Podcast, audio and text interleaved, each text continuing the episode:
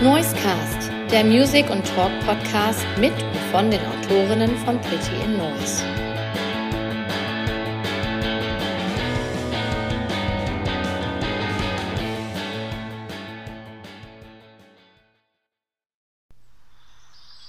Ah, ist das herrlich. Mit großen Schritten nähert sich der Sommer 2022 seinem Ende. Und somit endet auch die kleine Sommerpause vom Noisecast, dem Music and Talk Podcast von Pretty Noise. Herzlich willkommen zurück, liebe Hörerinnen und Hörer. Mein Name ist Marc und ich bin einer der Autoren von Pick. Und natürlich habe ich auch heute wieder einen Gast im Podcast und ich hätte mir keinen sympathischeren Gast wünschen können als die Sängerin der Münchner Band Elena Ruth. Und genau diese Band möchte ich euch innerhalb der nächsten Stunde vorstellen und etwas näher bringen. Und am besten klappt das zu Beginn mit etwas Musik. Also zum Start in die zweite Jahreshälfte Noisecast gibt es hier jetzt Elena Ruth mit Echos. Liebe HörerInnen, herzlich willkommen zurück aus unserer Noisecast Sommerpause. Und heute haben wir auch wieder einen Gast, und zwar Elena Root. Hi, grüß dich. Hallo, grüß euch Zuhörer. Hallo Elena, wie war dein Sommer? Mein Sommer war heiß. Ähm, anstrengend und sehr schön bisher. Hat unseren ersten Festivalsommer ähm, und haben viele Singles released. Wir sind gerade dabei, unsere erste EP zu releasen ähm, und finde es wahrscheinlich schon on air ist, ist sie wahrscheinlich schon released. Ja, wann, wann habt ihr denn euer Release-Datum? Unseren, äh, den 19. August. Ja, guck, dann äh, ist sie vor einer Woche rausgekommen. genau, dann ist vor einer Woche unsere EP rausgekommen, namens Angst. Ähm, wovor ich auch, was ich auch immer irgendwie gespürt habe, wenn ich daran dachte, dass ich meine EP rausbringe, weil das so ein großer Schritt ist irgendwie. Ähm, ja, aber wie gesagt, irgendwie war es auch mega geil, wenn ich ehrlich bin, mhm. so viel Stress zu haben in der Musik. Ja, wie, wie viele Auftritte habt ihr denn gespielt? Da müsste ich jetzt in unsere, in unsere schlauen Kalender gucken. Aber ich denke um die 20 oder so. Mhm. Gerade jetzt, also wir haben jetzt gerade irgendwie gefühlt alles mitgenommen, was wir konnten. Zum Glück. Ja. Ähm, und es wird jetzt auch noch, äh, noch so weitergehen, diesen, äh, dieses Jahr noch mit coolen Gigs. Diesen, letzte Woche haben wir dann gespielt, wenn, man, wenn wir jetzt so in der Zukunft reden oder uns in der Zukunft befinden. Ähm, und im September spielen wir noch auf dem Reeperbahn Festival, was mega cool wird. Ähm, ja, genau. Aber wie gesagt, total positiver Stress eigentlich. Ja. Bist so, du selber? Sich ja jeder Musiker wünscht. Ja. ja. Bist du selber schon mal auf dem Reeperbahn Festival gewesen? Nee. Ähm, wollte ich mir aber auch irgendwie nie vermiesen, weil ich habe seit Jahren so eine Illusion vom Reeperbahn Festival, dass es eigentlich, äh, dass ich schon fast Angst habe hinzufahren, weil ich das in meinem Kopf so großartig mir vorstelle, dass ich dann nie privat hinfahren wollte, weil ich mir dachte, nee, nicht, in, also lieber riskiere ich es und spiele nie als Musikerin, als dass ich mir einmal privat versaut habe. Ja. Weißt du schon, äh, wo ihr spielt? In welcher Location? Ähm, Location bin ich mir gerade nicht so sicher. Wir spielen auf jeden Fall auf der GEMA-Bühne und auf äh, dem Bavarian Showcase-Slot von VP Buy. Ja, okay, da haben sie genau. wahrscheinlich äh, mehrere Bands aus München, die dann dort. Äh... Nee, aus Bayern. Also aus München nicht ganz. Okay, ja. Aber aus Bayern auf jeden Fall. Und dann eben äh, GEMA-Slot. Müsste ich selber noch mal gucken. Kann ich parallel mal schauen. Ja, ja ich, wollt, ich mache das, mach das auch gerade parallel. ähm, ich finde nämlich, also das Festival ist richtig toll. Also ich war schon mal da, aber mhm. jetzt die letzten, ja, die letzten drei Jahre äh, war es ein bisschen schwierig. ähm, es fand ja, trotz Corona fand ja das Reeperbahn Festival tatsächlich statt, auch in den letzten drei Jahren. 2020 ja. online, glaube ich, nur. Und habt ihr da nicht sogar gespielt online? Bei dieser Online-Variante? Ja, online haben wir tatsächlich gespielt. Bei der Online-Variante hatten wir eine Live-Session ähm, also aufgenommen und äh, dann auch sozusagen waren wir live dabei, aber natürlich ja nicht vor Ort, was ja. wiederum schade war. Ja, ähm, genau, aber äh, dann kam 21, ich hatte, ich hatte Karten für 20. Äh, mhm. Die konnte man dann umtauschen in 21. In 21 passte mir das dann vom Datum nicht. Da hatten wir hier irgendwie einen anderen Termin.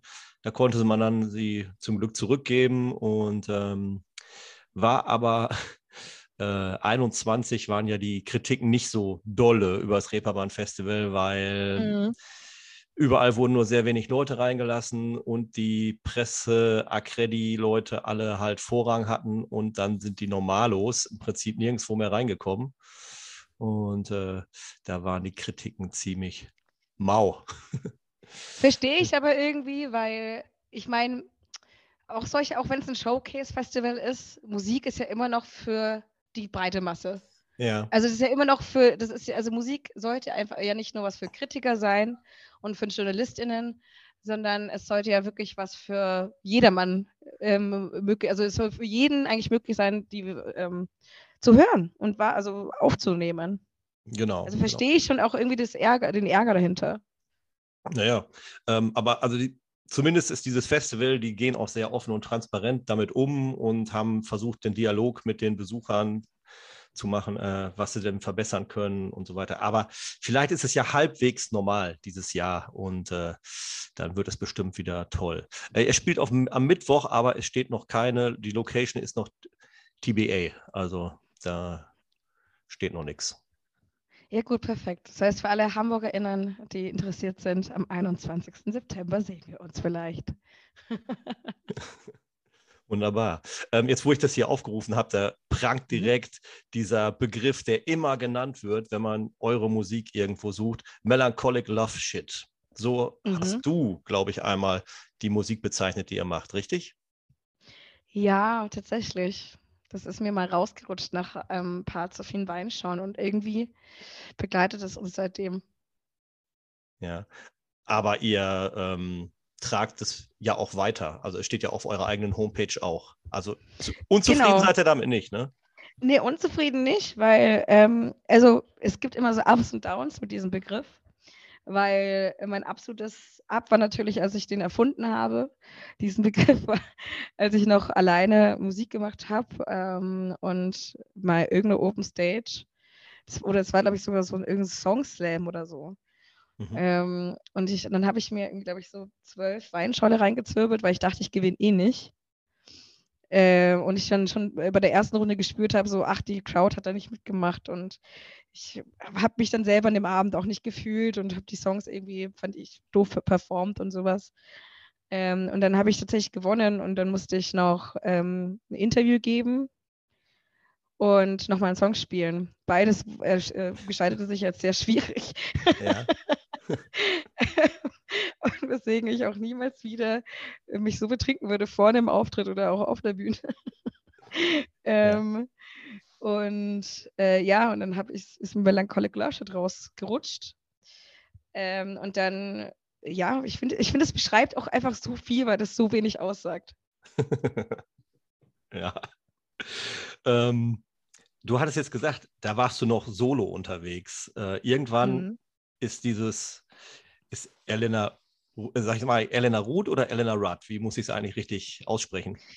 Eigentlich Ruth, ähm, aber ich bin auch jede Variation schon gewohnt. Solange es nicht zu Ellie Rudd wird oder sowas, bin ja. finde ich auch Elena Rudd irgendwie ganz fancy. Ja. Klingt so international. äh, ja, wann, wann wurde das denn eine Band? Ähm, das war 2019. Ähm, aber das war auch ein Prozess, muss ich sagen. Ich habe mir also ich war lange eben äh, erst mit Akustikgitarre, dann mit E-Gitarre, dann mit Loopstation und allem möglichen Krimskrams unterwegs und irgendwann mhm. kam ich so an den Limit, wo ich das Gefühl habe, die Musik entwickelt sich nicht weiter und das hat mich ganz doll genervt. Ähm, dass man auch alleine, dass ich das Gefühl habe, ich kann nur so und so weit kommen, gerade vom, auch von meinem Skill-Level her. Ja. Ähm, und dann habe ich mir äh, in so einer Nacht- und Nebelaktion so ein MIDI-Keyboard geholt ähm, und einen neuen Laptop und Programm und alles dann irgendwie installiert, bis mir aufgefallen ist, hm, MIDI-Keyboard, ich müsste eigentlich Klavier können. Äh, oder mir irgendwie Producing selber beibringen. Ja. Für alles war ich dann viel zu faul und es hat, beziehungsweise das habe ich, hab ich nicht in der, innerhalb von einem langen Wochenende hinbekommen. Und ich bin ein sehr ungeduldiger Mensch. Und es muss dann immer sofort perf perfekt laufen, sonst fasse ich es gar nicht mehr an. Ähm, und dann habe ich einen Instagram-Post gemacht. Ähm, ob ich denn Leute kenne, die Sünd spielen, erstmal mit dem Gedanken, vielleicht können die mir was beibringen und beibringen, wie das läuft und ja. wie ich ein bisschen Keys spiele. Ähm, und da habe ich meinen, äh, hat mein Bassist, mein jetziger und unser XXL war, der Eli, hat dann reagiert. Und so habe ich dann alle Jungs kennengelernt. Der hat irgendwie die alle mit ans, ins Boot geholt. Und dann wurde es irgendwie eine Band. Und damit bin ich jetzt aber auch sehr zufrieden. Auch, dass es eine Bandband -Band ist. Ja. Ja. Ähm, du selber, bist du Autodidakt, was die Instrumente, Instrumente angeht, oder hast du eine Ausbildung genossen? Ich wäre gerne ein Autodidakt. Ich würde jetzt auch wirklich, ja. wirklich, Marc, ganz ehrlich, ich würde jetzt auch lügen am liebsten und sagen, nee, klar, ich habe die Gitarre hochgenommen und dann lief das direkt. Aber es stimmt natürlich nicht. Ähm, ich äh, habe Gitarrenunterricht genossen, ähm, schon von klein auf. Ich glaube, meinen ersten Unterricht hatte ich, glaube ich, mit fünf. Mhm. Ähm, und dann klassische Gitarre. Es war meinen Eltern sehr wichtig, dass äh, ich und meine Geschwister alle eine musikalische äh, Förderung oder Ausbildung genießen dürfen. Ja, da muss ich mal direkt einhaken. Meine Kinder mhm. kriege ich nicht dazu. Ähm, mir wäre das auch wichtig. Die wehren sich mit Händen und Füßen. Äh, ja. Wie war das bei dir? Ähm, ich glaube, wir hatten, ich glaube, wir wurden auch nie so wirklich gefragt, wenn ich ehrlich bin, aber wir wurden auch alle relativ streng erzogen. Ähm, weshalb es dann auch irgendwie nie so zur Frage stand ich weiß nur, dass meine Eltern meinten, so, wenn du ähm, alt genug bist, darfst du selber entscheiden. Und dann, als ich alt genug war, und das hätte er selber entscheiden können. Und es war aber so alt genug gemeint mit so 16. Mit 16 ja. darfst du es ablegen, wenn du willst. Okay, dann bist du natürlich auch äh, schon so gut an der Gitarre, dass man das dann eventuell nicht äh, sein lässt. Genau, ja, erstens ja. das und zweitens hatte ich auch echt eine ähm, sehr gute Beziehung zu meinem äh, Gitarrenlehrer. Mhm. Und dann äh, hat es auch irgendwie für mich dazugehört. Also für mich war das eigentlich schon so ein Ritual, jeden Freitag, wenn ich zum Gitarrenunterricht gegangen habe, natürlich auch als Kind teilweise so Wettbewerbe und sowas mitgemacht, so Jugend musiziert und sowas, wofür ich eigentlich immer viel zu faul war, wenn ich auch ehrlich bin. Also ich habe auch immer nur die Lieder gespielt, die mir Spaß gemacht haben. Immer, immer auch so ganz dramatische Gitarrenstücke und so. Die hat mein Gitarrenlehrer mir dann schon extra so zurechtgelegt. Ähm, aber irgendwann war das dann auch cool. Also ich fand aber, glaube ich, erst mit 13, 14 habe ich erst realisiert, wie cool das eigentlich ist, Gitarre spielen zu können. Ja. Ähm, und also, wo ich dann wirklich erst, also das erste Mal so dankbar war an meine Eltern, dass sie mich zuvor sechs Jahre dazu gezwungen haben. okay, also ich höre schon raus, also ich muss meine Kinder auch zwingen. Oder ich, ich ja. lasse sie einmal diese Folge hier hören und äh, vielleicht ja. beeinflusst sie das ja dann, dass sie dann doch äh, mal ein Instrument lernen. Ähm, ja. Einfach nur schöner elterlicher Druck. Ja. Deine Band, die du eben angesprochen hast, deine, deine Bandkollegen, ähm, kennt man die aus anderen Bands oder sind die auch alle Newcomer im Prinzip? Auf der Musik. Ähm, die Welt. haben auch andere Bands, aber, äh, aber das würde ich auch eher als Newcomer bezeichnen. Ähm, viele Jazzer dabei oder sehr an sich sehr große Jazz-Enthusiasten, viel bessere Musiker als ich. Also äh, die beherrschen Instrumente wie kein, kein Zweiter, würde ich behaupten. Deswegen spiele ich auch keine E-Gitarre mehr in der Band, weil ich alle mal rausbringe. ähm, ja, genau. Aber das sind, äh, ich muss auch echt sagen, ich habe das Gefühl, dass ich, ähm, was das angeht und was so, äh, so meine Band und sowas angeht, hatte ich extrem viel Glück. Weil die sind einfach vom Emotionalen her, sind es einfach super Jungs. Aber natürlich auch, was das musikalische Skill-Level sind, ist es halt unvergleichbar. Mhm. Wie läuft denn das dann ab, wenn du jetzt einen so Song geschrieben hast? Also ist das äh, Songschreiben eigentlich eine, eine Einzelsache bei euch oder macht ihr das als Band? Das ist eine Einzelsache. Okay, äh, also du ich. schreibst, ja? Genau. Ähm, ich schreibe und meistens läuft das so ab, dass äh, das hat mal der Hendrik, unser, also unser Henny, unser Henny Schmerz, unser Schlagzeuger, das mal so schön formuliert. Ähm, meistens kommt irgendeine Sprachnachricht nachts um halb drei. Ähm, wo ich äh, äh, mit so einer Sprachmemo mich aufnehme und dann halt irgendwie was geschrieben habe. Danach äh, wird direkt der Text dahinter gepfeffert. Ähm, und dann eine Woche später setzen wir uns zusammen. Ähm, entweder in Person oder auch äh, via Laptop und zuschalten und alles. Und dann machen wir uns ans Arrangieren. Und dann brechen wir den Song erstmal runter, suchen vielleicht auch so Vergleichssongs, also vom Vibe her, in welche Richtung, was für Sounds mir auch zum Beispiel gefallen, weil die alle haben eine ähm, sehr gute, auch theoretische musikalische Ausbildung. Mhm. Und dafür war ich immer viel zu faul. Ähm, weshalb ich mich manchmal dann mit, äh, ja, keine Ahnung, zum Beispiel Beats vergleiche und sage so, hey, der Beat in dem und dem Song, sowas äh, Vergleichsweises fände ich zum Beispiel teuer. Oder ähm, der Synth-Sound in, keine Ahnung, äh, Love is a Battlefield finde ich jetzt, äh, will ich jetzt unbedingt haben. Ja, ja. genau, und so setzen wir uns dann zusammen und äh, erschaffen dann unseren eigenen Sound sozusagen. Ja, cool. Ähm, also das ist jetzt zum, zum Handwerklichen. Äh, wie sieht es mhm. Inspiration auf lyrischer Ebene aus? Ähm, also ich finde Depressionen helfen richtig gut dafür. Ähm, und also, teilweise ein Spaß, aber auch wirklich ein bisschen. Ja. ich habe schon. Ist ich ja jetzt nicht so erstrebenswert. Äh, nee. Ja. nee, ich habe jetzt auch schon die Stille im, im Podcast gehört. Ja. äh, so richtig unangenehm. Nee, aber tatsächlich, ich ähm, glaube, ich, äh, also ich habe zwar Depressionen und das äh, finde ich jetzt auch nicht erstrebenswert, aber ich glaube tatsächlich, ich hatte immer so einen leichten Hang zur Dramatik auch. Mhm. Ähm, also ich war die Art von uncoolen Teenager, die schon ähm, Gedichte geschrieben hat, dann so mit 10, 11, weil sie so viele Gefühle hatte. Ich mag es irgendwie gerne, also inspirieren, glaube ich, tue ich mich allgemein vom Leben so ein bisschen. Ähm, ich bin da sehr emotional auch manchmal, dass ich mich dann von vielen Sachen immer viel mitnehmen lasse und es dann da im Endeffekt dann verarbeite. Und ähm, teilweise sind es eigene Momente, die ich selber erlebt habe und versuche irgendwie in Worte zu fassen und meistens dann auch hinter viele, hinter viele Vers, Vers, äh, ähm, Metaphern verstecke. Ja. Und manchmal ist es dann auch konkreter oder Erfahrungen, die ich mit Freunden irgendwie gesammelt habe, Momentaufnahmen, die ich dann irgendwie aber auch zu ganzen Songs dann irgendwie ähm, rauslebe. Aber ja, im Allgemeinen würde ich sagen, ist einfach dieser Hang zur Dramatik ein bisschen. Ja. Ähm, wir hatten ja ganz zu Beginn hatten wir Echos gehört, das war ja deine allererste Single. Die zweite Single war dann Date Me 2020, mhm. richtig? Ja, genau. Ja, da steckt ja bestimmt eine Geschichte hinter.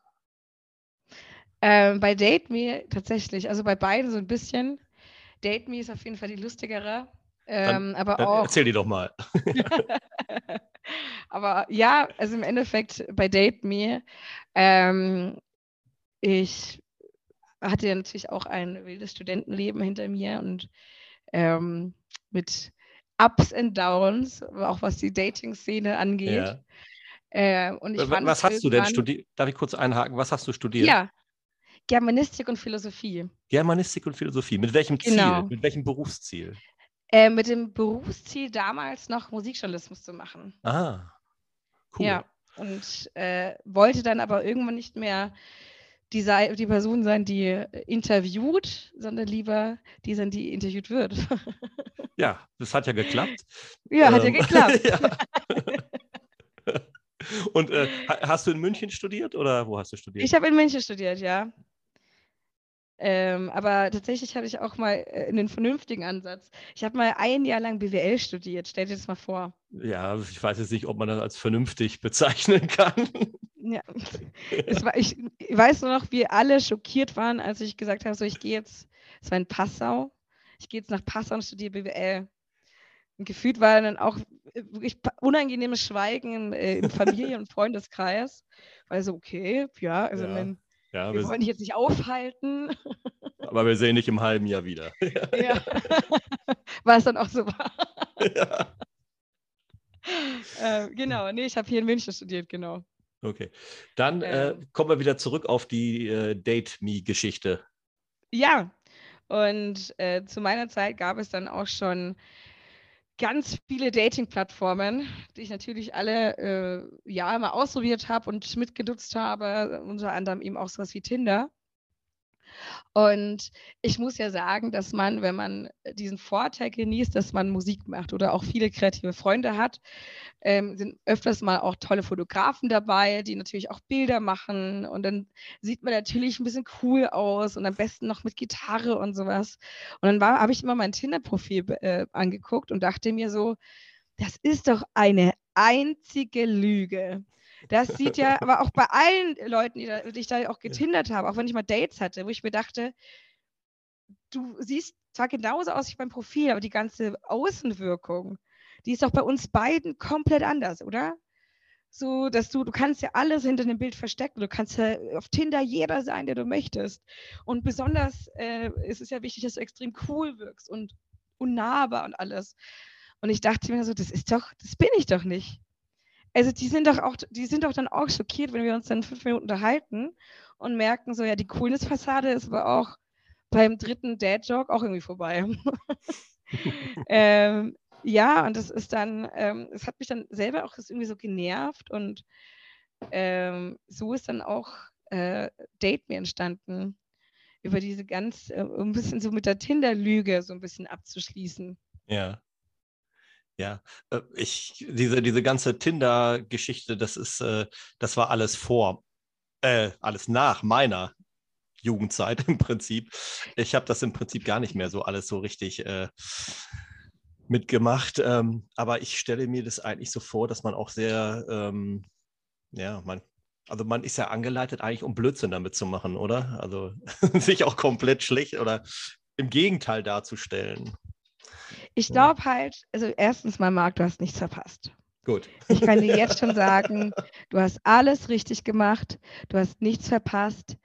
Ähm, das einzige Ding ist, glaube ich, was bei Tinder wirklich dieses, ist dieses Spiel mit, mit, der, mit dem Selbstbewusstsein eigentlich. Du kannst ja, ich glaube, also als Frau zum Beispiel, das bekomme ich jetzt auch viel bei Freundinnen mit, wenn die tindern, ist es meistens, ja, an einem Sonntagnachmittag nichts Besseres zu tun ähm, oder man sitzt auf dem Klo und möchte sich irgendwie beschäftigen. Und dann holt man sich mal so kurz Selbstbewusstsein to go. Ähm, und ich glaube, das wird auch von beiden Seiten auch so, so, so ein bisschen so genutzt. Man sieht so ein bisschen, was draußen ist, aber ähm, es führt jetzt nicht unbedingt zu einer Beziehung, besonders in verschiedenen, also in den jüngeren Altersgruppen ist es, glaube ich, noch immer ein bisschen schwieriger. Was eigentlich so schade ist, dass man ja. eigentlich, dass, dass inzwischen ja Dating nur so ein Zeitvertreib ist. Aber wer bin ich? Also ich meine, wer ja. bin ich, dass ich da jetzt drüber urteile? Ich war ja selber da unterwegs. Ja, ja, also bei mir war das jetzt ja keine bewusste Entscheidung. Es äh, war, als ich vom Markt war, da kam das erst, gab es erst Tinder. also von daher war das nicht möglich. Hast du denn dein Studium beendet eigentlich? Ich habe mein Studium beendet. Ich habe tatsächlich ja, einen Bachelor. Ja, dann kannst du doch jetzt Elite-Partner machen. Stimmt. ja, Partner guck, mit Niveau. Da brauchst, brauchst du Tinder gar nicht mehr.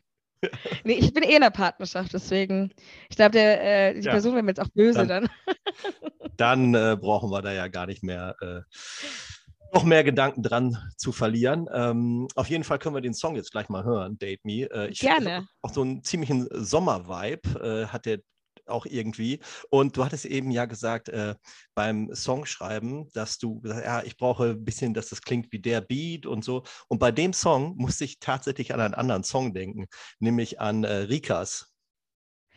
Das finde ich, empfinde ich aber als großes Kompliment. Ich mag die Rikas sehr gerne. Ja, guck, äh, da hatte ich das vielleicht im Unterbewusstsein beeinflusst, weil erinnert mich total an, äh, ich glaube, Tortellini Tuesday ist, glaube ich, die, die Nummer. Ich, ich kenne mich nicht mit den Songs, nicht, äh, mit den Songtiteln Marikas nicht äh, hundertprozentig aus, aber als ich eben nochmal die Songs von dir nochmal quer gehört habe, dachte ich, ey, das hört sich an wie Rikas. Oh, das freut mich aber. Ich finde, die, äh, die machen eine tolle Show ähm, und äh, sehr schön Sound auf jeden Fall, die Jungs. Ja, dann packen wir doch die beiden Songs direkt zusammen hintereinander weg. Ja. Und äh, danach hören wir uns hier wieder. Ja, ich freue mich. Das war Date Me. Der Song erschien 2020 und 2020 kam auch die Corona-Pandemie. Da haben wir jetzt, glaube ich, noch gar nicht drüber gesprochen. Wie bist du denn als Künstlerin durch die Pandemie gekommen? Erstmal sehr optimistisch, äh, weil ich nämlich wirklich dachte, geil, ähm, zwei Wochen frei. ja.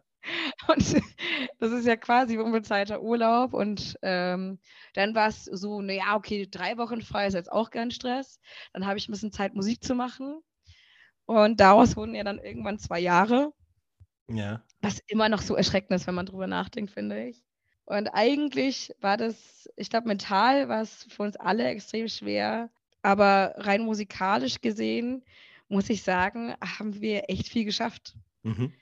Also wir haben das, wir hatten erst einen schweren Anfang, to be honest, aber ähm, dann haben wir zum Beispiel Discord für uns entdeckt als Band und haben über Discord ähm, Songs engagiert. Ähm, irgendwann habe ich auch wieder ein bisschen mehr Kreativität gespürt und habe dann auch wieder Songs geschrieben. Ja. Wir ähm, sind, als die ähm, als die, als es ein bisschen wieder besser ging, über die Grenzen zu gehen, konnten wir äh, nach Wien zu unserem Produzenten fahren. Paul Gallister ist das, äh, der auch unter anderem so Bands wie das Moped oder Wander gemacht hat. Mhm. Ähm, und haben mit dem unsere jetzt letzten Singles, beziehungsweise unsere jetzt EP, EP aufgenommen. Ähm, ja, also eigentlich so gesehen lief es echt nicht schlecht für uns. Okay du hast gesagt, am Anfang äh, warst du optimistisch. Äh, das ist auch so ein Gefühl, das habe ich auch so in meinem Umfeld auch beobachtet. Oder viele Leute haben mir auch gesagt, so, ah ja, das ist jetzt erstmal entschleunigen und äh, viele Sachen verbessern sich vielleicht auch, wenn die Leute erstmal ein ja. bisschen runterkommen und nicht mehr immer dieses Termin, ein Termin hetzt den nächsten. Jetzt, wo wieder alles halbwegs normal ist, empfinde ich es so, es ist alles wie vorher, nur schlimmer. Also ich weiß nicht, wie es dir du, geht. Ähm, du, ich, ich, total, ich bin da ganz bei dir. Ich finde ja eh diesen Begriff entschleunigen, irgendwann konnte ich ihn nicht mehr hören, weil das einfach schon so, äh, äh, wo ich mir dachte, was entschleunigt das gerade? Wir können einfach nichts machen. Das hat ja nichts mit Entschleunigen zu tun, das ist einfach auf Stopp gedrückt. Und jetzt zum Beispiel auch, also ich hatte ja auch gehofft, dass weniger dieses ganze Rumgereise irgendwie aufhört. Ich kriege das im Freundeskreis mit, die, ich sag mal, vernünftige Jobs haben außerhalb vom Kunstbereich, ja. die jetzt trotzdem jetzt wieder überall hinfliegen und überall hinreisen, wo ich mir denke, hat uns Zoom nichts beigebracht, dass wir jetzt einfach alles eigentlich online lösen können. Ähm, ja, es ist, es ist irgendwie ganz komisch. Aber ich bin ja auch froh, dass es jetzt, sag ich mal, wieder weitergeht, weil ich habe mir da gestern erst wieder Gedanken darüber gemacht. Die ganzen Teenager, die eigentlich während diesen zwei Jahren erwachsen geworden sind. Mhm. Du bist ja mit 17 mhm. reingestartet, bis jetzt 19 oder so. Äh, oder 20, du hast dein Studium angefangen, du hast niemals diese, ja, wilden, dein, du hast jetzt, äh, du hast jetzt einen Schulabschluss und kannst jetzt irgendwie das Leben bei den beim Schopfe packen ja. und sowas. Das hast du irgendwie alles nicht gehabt, sondern du bist jetzt eigentlich gerade schon mittendrin du bist im zweiten Semester Studium und hast irgendwie noch, du kennst deine Kommilitonen noch nicht mal. Genau, genau. Ich glaube, wie ich so ähm, von, ich, ich glaube, was weiß ich, von, von sechs bis 20, ich glaube, so diese, diese Altersgruppe, also alle, die in der Schule sind und alle, die so mit dem Studium anfangen, für die muss ja. das echt äh, eine richtige Scheißzeit gewesen sein. Äh, und ja. ähm, die werden, ja, haben auch viel verloren, was sie nie irgendwo äh, aufholen können, wahrscheinlich. Nee, ja. also auf gar keinen Fall. Ich meine, im Endeffekt, ab einem gewissen Alter oder auch für kleine Kinder ist es ja toll, wenn die Eltern da sind. Und für die Eltern ist es toll, ähm, weil die Kinder da sind, man sich miteinander beschäftigen kann. Ähm, für mich war das dann auch irgendwie, es hat einfach so existiert, wo ich jetzt auch immer noch sage, dass vielleicht auch, also ich, in meinem Alter finde ich halt, äh, bin ich jetzt auch nicht weitergekommen emotional. weil, wie viel hätte ich an Reif jetzt gewinnen können in den letzten zwei Jahren? Ähm, ja, aber das ist wilde Zeit. Wilde Zeit auf jeden Fall. Ja, du hattest jetzt schon gesagt, dass ihr ähm, künstlerisch ordentlich was geschafft habt, aber sind denn auch vielleicht ähm, coole Konzerte weggebrochen oder das äh, hat euch gar nicht so oder, oder mussten Pläne verschoben werden, dass ihr langsamer aufnehmen konntet oder ähm, ja, im Endeffekt ja das ganze Recording und sowas und der ganze Prozess hat ja fast eineinhalb Jahre gebraucht. Ja. Einfach nur, weil ständig irgendwas verschoben wurde. Reeperbahn wurde, war plötzlich nur noch online. Ja. Ähm, da muss ich auch sagen, habe ich ein bisschen geweint. Ja. Und als das, als das ähm. komplett brach lag, hast du dann auch mal überlegt, ich lasse das jetzt mit der Musik? Ich muss sagen, hätte ich die Band nicht gehabt, hätte ich die Jungs nicht gehabt, wäre das brach ge ge gewesen. Mhm. Weil mir hat das so einen Schwung und Motivation äh, gefehlt weil man auch plötzlich, ich weiß nicht, äh, man kann sich immer einsam fühlen. In, sei es jetzt mit Corona oder, oder, Corona, kann jeder sich mal auch, äh, sei es mit Menschen oder alleine, kann sich jeder mal ein bisschen einsam fühlen, ein bisschen verloren fühlen. Aber über diese Zeit während Corona, finde ich, wurde es immer deutlicher, dass man sich auch dachte, man hat als Künstlerin, hat man einfach keinen, oder habe ich zum Beispiel einfach kein Ende mehr gesehen irgendwann. Alles wird verschoben, alles wird abgesagt, dann schon wieder alles verschoben, dann schon wieder darf man nur reingehen. Ähm, ich habe teilweise Konzerte auf meiner Straße gegeben mit der E-Gitarre, wo dann die Polizei kam. Ähm, äh, und meinten dann auch schon so, ja, sie dürfen, sie dürfen nicht, äh, weil ich wohne hier im Erdgeschoss, mhm ähm, sie dürfen auch nicht vor ihre Haustür gehen. Also, also was ja auch fair ist, aber in dem Moment hat es mich trotzdem genervt, weil ich mir dachte, ich muss einfach mal kurz irgendwas den Leuten auch geben. Ich muss die Leute irgendwie mal wieder hören und irgendwie hat mir auch der Applaus gefehlt. Mir hat es gefehlt zu singen für Leute. Ähm, ja, und hätte es die Jungs nicht gegeben, wäre ich, glaube ich, hätte ich irgendwann, wäre ich irgendwann an diesen Punkt gekommen in den letzten zwei Jahren und hätte gesagt, so, ähm, vielleicht war es das jetzt auch erstmal. Mhm. Und dann hätte ich wahrscheinlich jetzt irgendwann wieder angefangen, aber die zwei Jahre ähm, Fortbildung und Weiterbildung im Endeffekt hätten ja einfach total gefehlt. Mhm. Ja, was ich so ein bisschen beobachte momentan bei vielen Künstlern, äh, was sehr erschreckend ist äh, aus meiner Perspektive, dass halt ganz viele Künstler, so, so mittel, mittelgroße, ähm, die halt jetzt tatsächlich alle ihre Tourneen für nächst, also Ende diesen Jahres oder auch für nächstes Jahr alle ihre Tourneen absagen, da die keine Karten verkaufen. Und äh, ja, äh, ich sag mal, die Künstler sind noch lange nicht über dem Berg.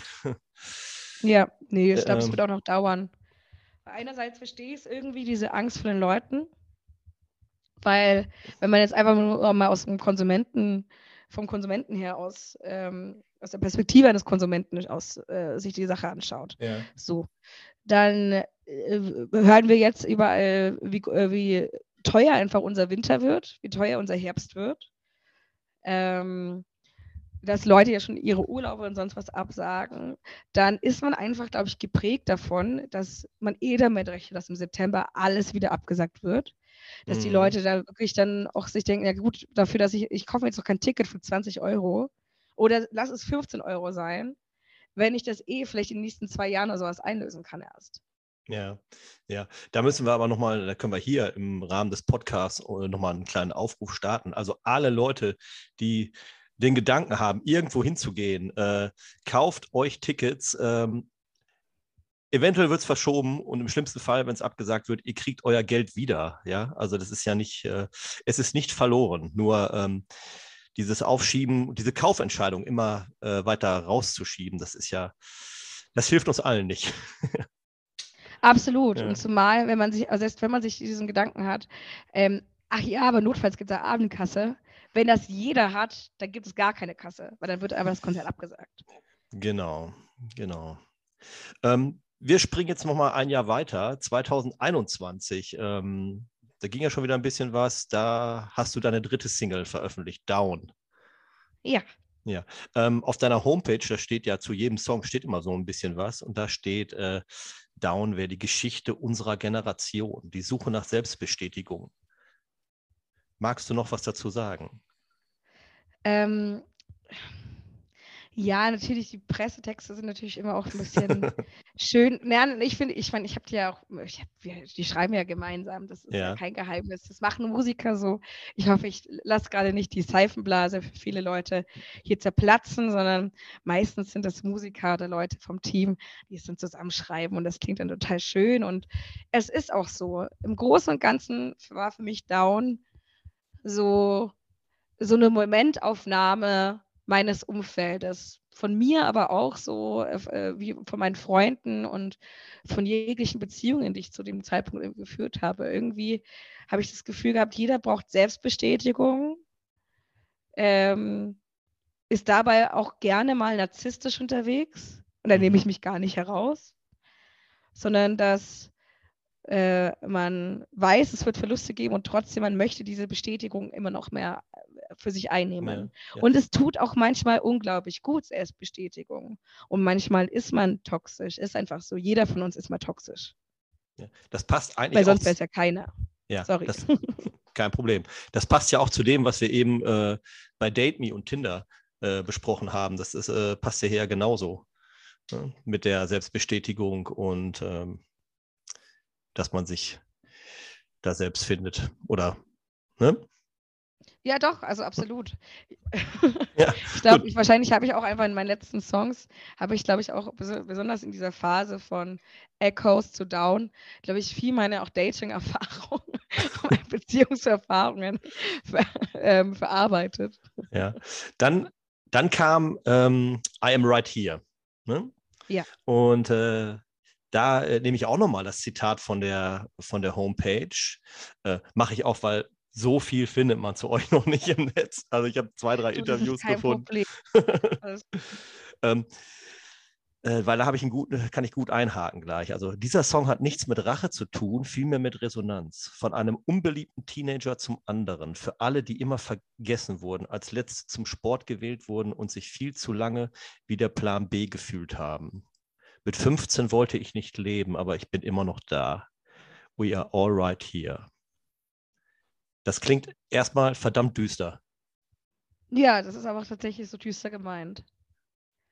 Ähm, ich finde, also wir sind eigentlich an sich eine sehr lustige Band, machen immer tolle Show und alles Mögliche, aber ähm, bei dem Song hatte ich irgendwie auch keine Lust, auch in der Beschreibung blumig zu werden, weil das ist einfach ein Song, der sich mit dem Thema Selbstverletzung und selbstverletzendes Verhalten, Depression und alles umgeht. Deswegen, es ist kein, es ist kein Kampf, sondern es ist diese Resonanz und dieses Wahrnehmen, dass man ähm, äh, seine Gefühle und dass man auch einsam sein kann und wie man eben damit umgeht. Und dieses Still I'm Right hier ist halt, dass man das aber auch überwinden kann.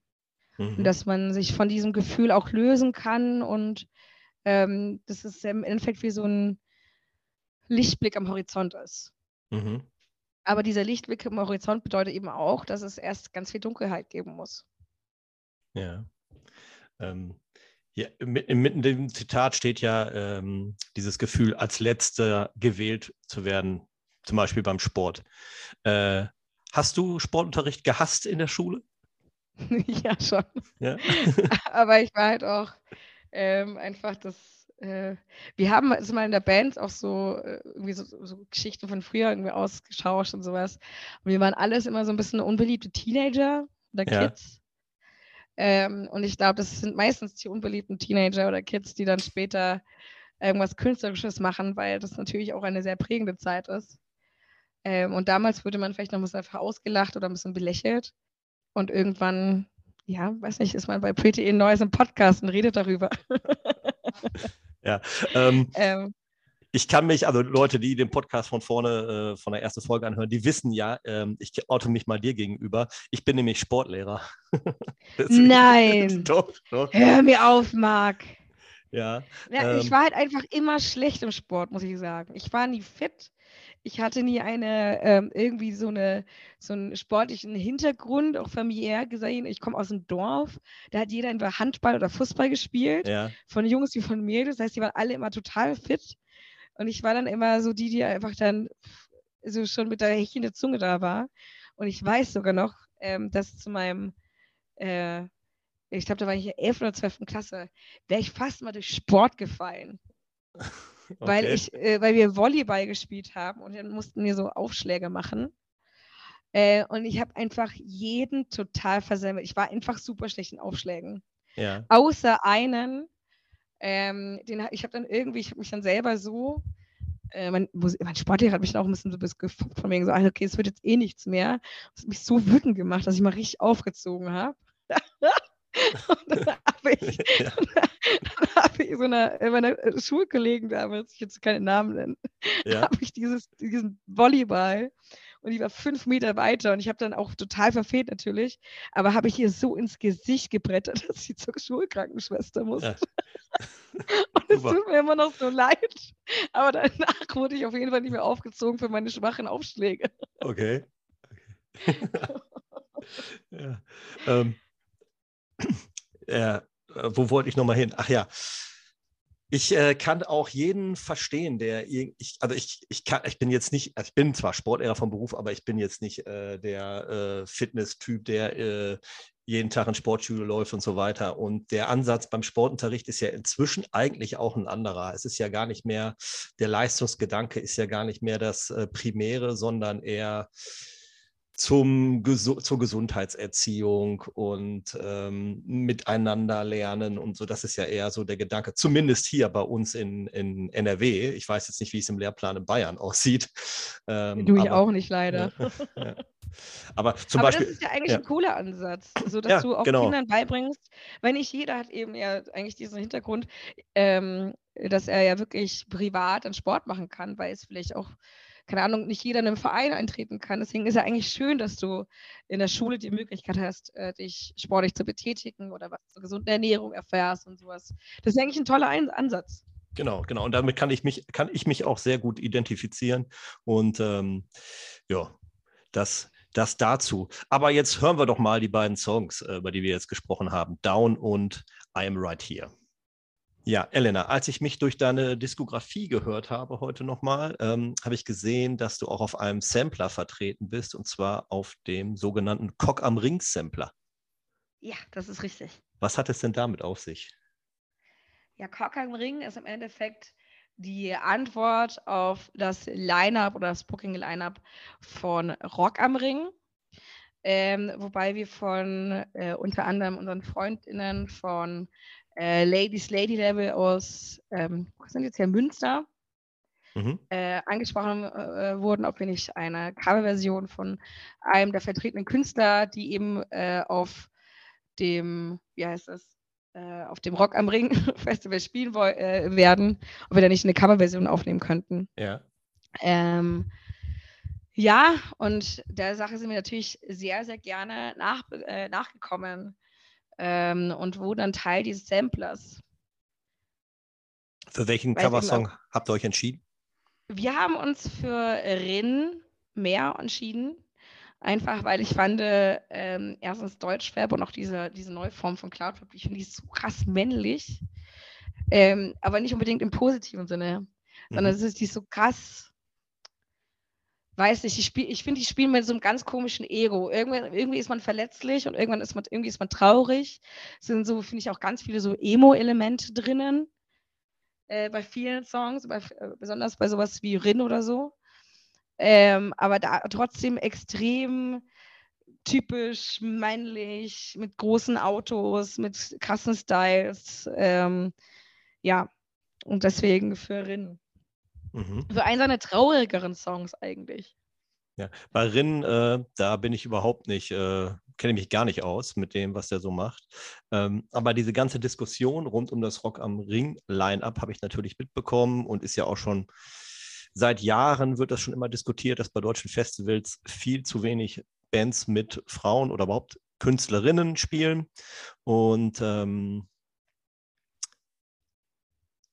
auch nicht nur auf den, äh, nicht nur insgesamt, sondern auch die Headliner-Positionen, die werden ja so gut wie gar nicht mit Frauen besetzt. Äh, ja. Findest du, dass das ein reines deutsches Problem ist? Ich kann halt nur von Deutschland eigentlich sprechen, weil ähm, ich dafür zu wenig das im Ausland wahrgenommen habe. Äh, beziehungsweise zu wenig, oder ich noch, ja, noch nie im Ausland gespielt habe oder dann auch privat auf Konzerten war. Ähm, aber in Deutschland ist das definitiv ein Riesenproblem. Ich meine, ähm, Im Durchschnitt sind ja gerade mal so 4% der Personen, jetzt Beispiel Rock im Park, äh, die da auftreten, sind ja Flinter Plus. Das heißt, mhm. ähm, irgendwie weiblich äh, oder auch eben queer oder whatever. Ähm, das ist eigentlich, finde ich das erschreckend. Oder ich meine auch, was, ich kriege ja auch Privatsachen anzuhören. Also entweder wird man in sexistische Stereotypen irgendwie gesteckt. Ähm, oder, oder es ist halt natürlich auch irgendwie so eine totale, ich würde auch nicht mal sagen Vetternwirtschaft, sondern schon wirklich so eine Bro-Wirtschaft, mhm. dass äh, hinter den Bühnen, sei es jetzt irgendwie dann die Booker oder Betreiber oder whatever, oder auch Musiker, die sind, auch wenn sie sich nicht kennen, direkt so bei Hey Bro und Handschlag und das und umarmen. Und äh, dann kommt dann halt so eine Erscheinung wie ich und dann ist so, hi, grüß dich. Ja, nee, dann viel Spaß später, ne?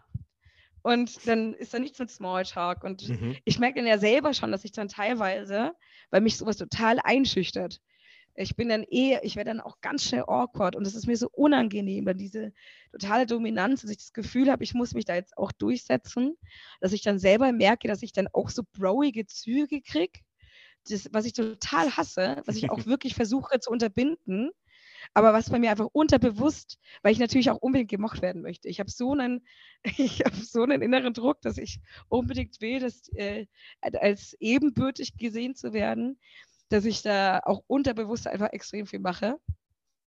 Und das ist ja schrecklich. Ja. Äh, oder dass ich auch merke, wie dann teilweise Techniker mit einem, also mit mir reden oder ähm, ja, also das ist äh, manchmal auch Journalistinnen, dass da auch viel Sexismus dann irgendwie so ist. Mhm. Ähm, und ich das dann befreundeten Musikern rede und die fallen aus allen Wolken. Weißt du, so, die haben sowas noch nicht mal ansatzweise jemals mitbekommen. Ja. Ja, ähm, ich hatte gefragt, ob das vielleicht was ein deutsches Problem ist, weil ähm, wenn ich so mir internationale Lineups anschaue, ich selber war dieses Jahr auf dem Mad Cool Festival in Madrid und mhm.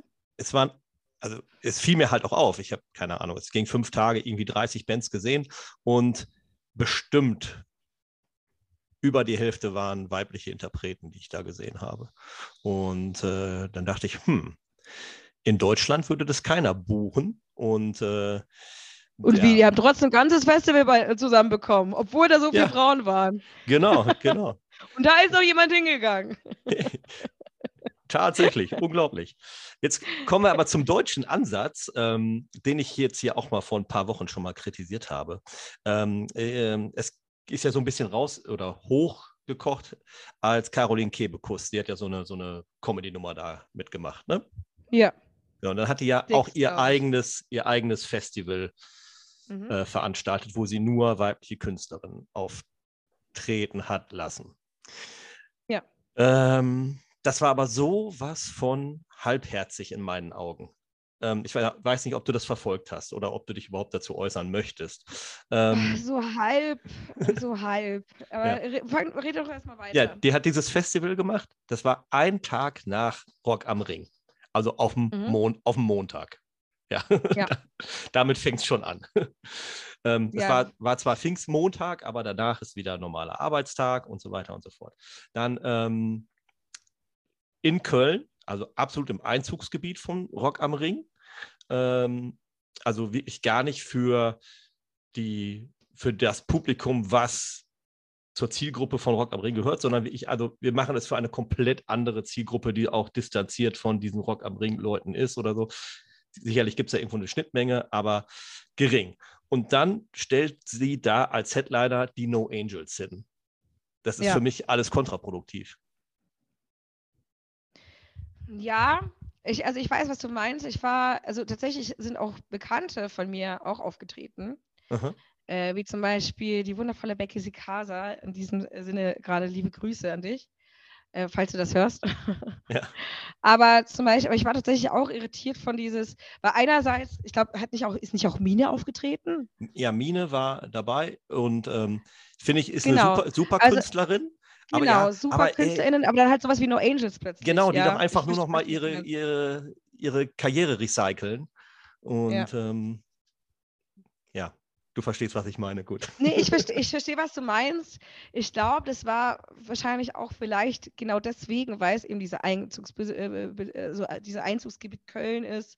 Dann natürlich wahrscheinlich auch die persönlichen Verbindungen zu Caroline Kebekus. Ich will mich dazu gar nicht so, äh, ich will das gar nicht so groß kritisieren, weil ich glaube, ich tatsächlich einfach für jeden dankbar bin. Ja. Sei es jetzt Caroline Kebekus, sei es jetzt die Menschen von Kochkraft oder von Ladies Ladies Label, die irgendwas dafür machen, dass es auch mal in die, in die breite Masse kommt und nicht nur einfach so ein Musikkenner-Ding wird, dass man weiß, äh, wie das mit diesem Frauenanteil ist mhm. und diesen männlich dominierten Line-Ups. Von daher finde ich das super, weil ähm, so der, ich will das jetzt nicht so doof, doof sagen, aber der 0815-Hörer, geht wahrscheinlich nicht wegen der Becky Sicasa oder einer Mine zu so einem großen Festival, sondern denkt sich erstmal so, ach, die No Angels, ja super, da fahre ich jetzt mal hin. ähm, ich weiß auch nicht, warum der jetzt plötzlich aus Sachsen ist, deswegen. ja. Aber ähm, und kann, da, daher dann aber so tolle und grandiose äh, äh, MusikerInnen dann eben kennenlernen und erleben lernen und sowas. Ähm, weil es dann halt erstmal diese, diesen, ja, wie, wie soll ich sagen, diesen, diesen popkulturellen Haken dann erstmal gibt. Ja. So diese Angel ist ausgeworfen mit sowas fast schon nostalgisches wie No Angels und dann äh, wird der Fisch eingepackt durch ja zum Beispiel Mine. Ja. Weil man sich denkt so, hey, krass, was es für MusikerInnen eigentlich noch da draußen gibt. Muss ja, ja dann doch nicht immer nur ein Penis sein. Ja. Äh, vielleicht war es auch einfach meine Erwartungshaltung. Ich dachte, also ich höre momentan echt viel äh, female-fronted äh, Bands und so weiter. Und dann dachte ich eigentlich, ach, cool. Äh, hatte dann irgendwie, ich dachte, da kann man ein super Line-Up zusammen buchen. Soccer Mummy, Hatchy, äh, was weiß ich was, ja. Aber. Ja. Nee, man ja. hätte das, du, ich, also auf meinen persönlichen Geschmack hat das ganze Line-Up auch nicht getroffen, muss ich auch ganz ehrlich sagen. Hätte man noch, also man hätte es auch noch weitaus diverser machen können. Ähm, aber es war auf jeden Fall zumindest, fand ich, es war mal ein Ansatz da. Ja. Vielleicht, ähm, vielleicht kommt, ja. kommt ja eine zweite Ausgabe, die äh, ja, die uns eher zusagt. Ja, die, die uns, genau, wo wir selber denken, so, ah, geil. Ähm, Würde ich genauso auch buchen. Ist cooler, gemischter Sound. Das mit Montag, das ich verstehe ich auch. Ähm, das ist dann, aber ich, ich muss ja auch sagen, bei uns wurde ja auch der, ähm, der, der, wie heißt der, der, naja, das Rock am Ring, ähm, das Sampler wurde ja auch erst direkt beim Rock, also am Wochenende des Rock am Rings gedroppt. Mhm. Ähm, das hätte ich persönlich wahrscheinlich auch schon ein bisschen früher halt gemacht, weil das natürlich auch die Leute während Rock am Ring nicht unbedingt Cock am Ring noch hören. Leider. Ja. Ähm, die, die, Abrufzahlen sind auch äh, ziemlich äh, schwach von dem Sampler, habe ich eben gesehen bei Spotify. Ja, leider, obwohl es ja wirklich auch geile Versionen sowas sind. Ja, ja. Ähm, ich meine, Bayern von äh, äh Wenn einer lügt, dann wir, ist so ein geiler Mix von, das ist eigentlich, glaube ich, original Toten Hosen. Ähm, die Hosen halt. nee, aber das ist wirklich, das sind geile Songs dabei. Das ist halt leider einfach nur ja, es ist einfach viel passiert, sage ich mal. Und viel ähm, äh, auf einmal passiert. Und aber ja, aber zumindest ja, passiert halt mal was. Ich muss ja sagen, wie gesagt, ich bin ja auch schon ein bisschen hungrig manchmal für Diversity, weil einerseits nervt es mich, wenn ich ehrlich bin, total, dass ich mich damit auseinandersetzen muss. Mhm. Weil ich dann auch einfach jedes Mal wieder neidisch auf meine ähm, männlich gelesenen Kollegen bin und mir denke, ähm, also bei anderen Bands, das muss ja so einfach sein. Das muss doch jetzt so einfach sein, wenn man jetzt nur eine reine, ich sag mal so eine ganz typische männliche Indie-Band ist, dass man da, man wird nie äh, belästigt, man wird nie auf sein Geschlecht reduziert, man hört nie so Sprüche wie, also normalerweise höre ich ja keine Musik von Männern, aber bei dir ähm, fand das irgendwie dann doch cool. Ähm, ja, also so ja. die ganzen Sprüche fallen irgendwie weg. Es muss ja so, es muss ja voll chillig sein. Ja, es ist tatsächlich, also in meinem Umfeld auch äh, Leute, mit denen ich so privat über Musik rede, da sind es tatsächlich, es sind tatsächlich meistens Frauen. Die Frauen, ne? Die ja. sagen, ah, ich höre nicht so gerne Frauenstimmen. Ja, total. Höre ich bei Männern eigentlich nicht so häufig. Nee, du, ich bin ganz bei dir. Das sind oftmals Frauen. Und das Ding ist, wenn sie das dann mir sagen, dann kommen die auch immer so in Straucheln. Weil ich frage dann auch mal so, okay, warum? Ja. weil, ich, weil ich weiß, in dem Moment ist es irgendwie als Kompliment gemeint, aber irgendwie bin ich dann auch, äh, also das ist ja irgendwie auch, ich finde, das ist eine ganz seltsame Art von Kompliment. Weil ja. ich mir dann auch denke, so, ähm, tut mir leid, dass du nicht andere tolle Bands gefunden hast, die deinen Geschmack treffen, aber das ist doch jetzt nicht irgendwie dein, also das kann man doch jetzt nicht aus, aufs Geschlecht reduzieren. Ähm, und es sind meistens immer Frauen, dann kommen die so in Strauch und so, nee, nee, du, du weißt schon, was ich meine. Ich so, ich weiß nicht, was du meinst. Ja, halt so, so hell. So, nee, du, es gibt doch auch ganz viele Frauen, die nicht hell singen. Ja. Ich zum Beispiel. So, ja, ja, nee, aber Und ja, bei dir ist eine Ausnahme. Bei dir ist eine Ausnahme. Nee, bei dir ist doch was ganz anderes, das reinkommt. Ich weiß nicht, ob das mir jetzt gefällt. Dass ich dann. Oder besonders, ja, du bist ja dann auch eher ein bisschen, äh, deine Stimme ist ja viel männlicher. Ich so, meine Stimme ist was? äh, ja, ist irgendwie komisch. Okay, also bevor wir uns jetzt hier noch äh, verrennen und noch in irgendein Fettnäpfchen treten, packen ja. wir jetzt mal euer, euer Mehrcover äh, jetzt hier als Song rein und, äh, und wollen wir, ja, wollen wir, wollen wir den Bayern-Song, wenn einer lügt, dann wir nehmen oder wollen wir was von Becky Cicada nehmen? Lieber Becky Cicada, oder? Dann nehmen wir doch mal Becky Cicada mit rein. Ja, ähm, sag mir mal einen Song von ähm, der. Äh, ich glaube, Irgendwas Keeper. The Keeper ist doch, glaube ich, ein Song von ihr, oder? Ich bin immer so ganz schlecht, besonders wenn ich spontan einen äh, Titel sagen muss. Also Lullaby finde ich, glaube ich, süß. Oder ähm, Keeper, doch, Keeper war 2022, habe ich direkt nochmal schnell gegoogelt. Okay. Einfach um sicher zu gehen. Dann mehr und Keeper. Okay, Elena, jetzt äh, kam eure EP kam raus. Ähm, Sammelt ihr auf der EP einfach nur eure Singles, die ihr schon veröffentlicht habt, oder gibt es da auch neue Songs? Es gibt auch neue Songs. Wir haben zum Beispiel mit im Gepäck Silver Gold. Dazu kam auch ein Video raus. Ähm, und ich lasse mich überlegen, Happy. Nee, nicht Happy. Was für einen Song haben wir noch drauf? Oh Gott.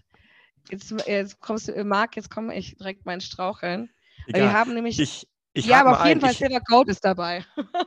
ja, da hake ich nämlich, den kenne ich nämlich.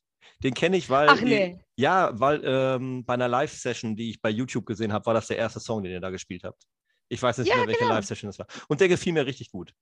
Ähm, den werden wir gleich ganz am Ende, werden wir den hören. Schon mal alle äh, angeteased, dass die ah, bis zum Ende dranbleiben. Weißt, was? Aber weißt du was, Marc? Ja, ja. Du meinst die, die Live-Session vom Reeperbahn Festival, ne? Da, da steht so richtig da ist es, ja. glaube ich, so, ist es dann nicht so richtig Techno-mäßig? Ja, also ja, ein ja, Techno nicht, aber sehr, sehr Sinti-mäßig.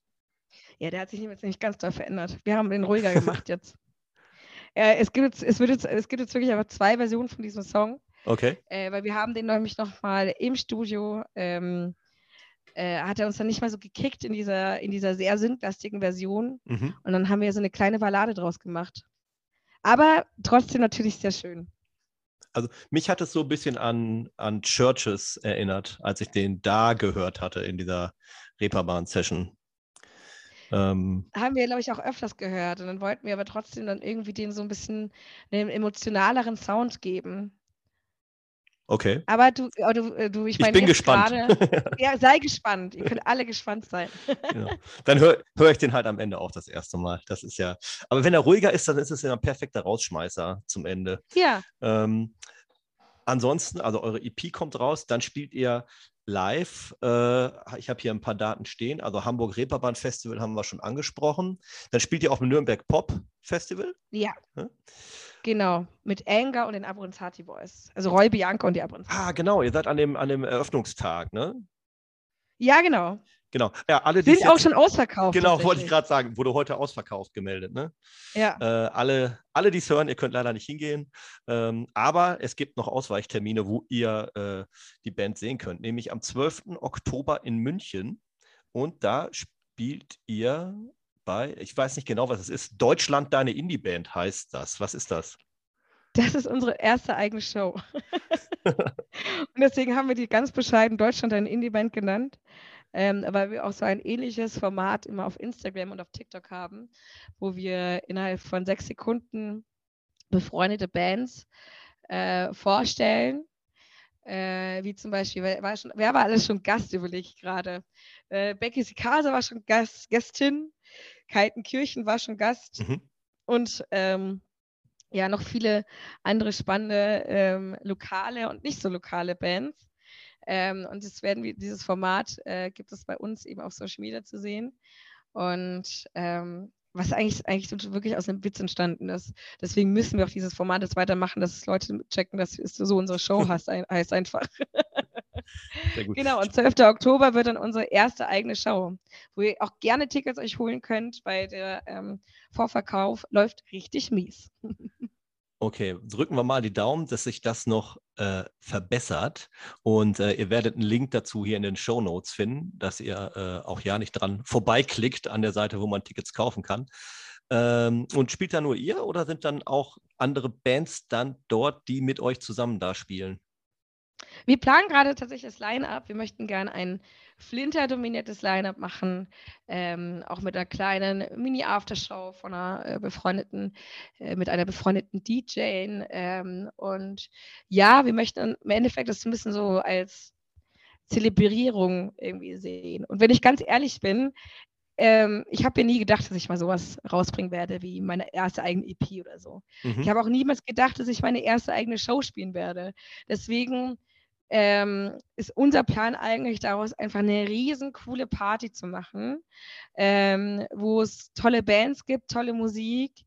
Ähm, wir machen, wir machen, werden Bühnenbilder etc. alles machen. Äh, es wird geiles Licht geben und also we go all in to go all out, also to go all out, so rum. Äh, weil, wenn ich mir denke, wenn ich schon meine Show mache, dann soll es eine richtige Show machen. Ja, okay, das hört sich sehr interessant an. Leider ist München ziemlich weit weg von mir. Ähm aber alle Leute, die näher dran wohnen, ähm, das lohnt sich bestimmt. Ansonsten steht hier noch 15. Oktober Passau und 23. Oktober Regensburg auf dem Programm. Yes. Yes, okay. Ja. Das nee, war's genau. im Prinzip. Das war's im Prinzip, ja, für Elena Ruth dieses Jahr. Erstmal. Erstmal. Ja, und dann wahrscheinlich äh, irgendwann in 2023 Album, oder? Ja, 2023 gibt es ein Album. Äh, wahrscheinlich wird es anders, als viele jetzt denken, besonders ähm, da die EP jetzt erst gedroppt ist ähm, und wir aber einen kleinen musikalischen, ja, ich will jetzt nicht zu viel anteasern, aber ähm, es wird auch so einen kleinen musikalischen Wechsel geben, mhm. äh, weil wir gerade auch sehr viel ähm, auf Deutsch schreiben und es wird auch die ersten paar deutschen Singles dieses Jahr schon geben. Oh, da haben wir ja eine richtig exklusive Info jetzt hier bekommen. Ihr habt wirklich eine exklusive ja. Info, weil die ist noch gar nicht so wirklich verbreitet. Und deine Bandmitglieder wissen das aber schon. Also es, bleibt, es bleibt aber unter uns, oder? Ja, das hört hier eh keiner. nee, aber die Bandmitglieder wissen das schon, ja. Ja, das ist gut. Ähm, seid ihr denn noch mit dem gleichen Produzenten zugange oder hat, ist da auch ein Wechsel?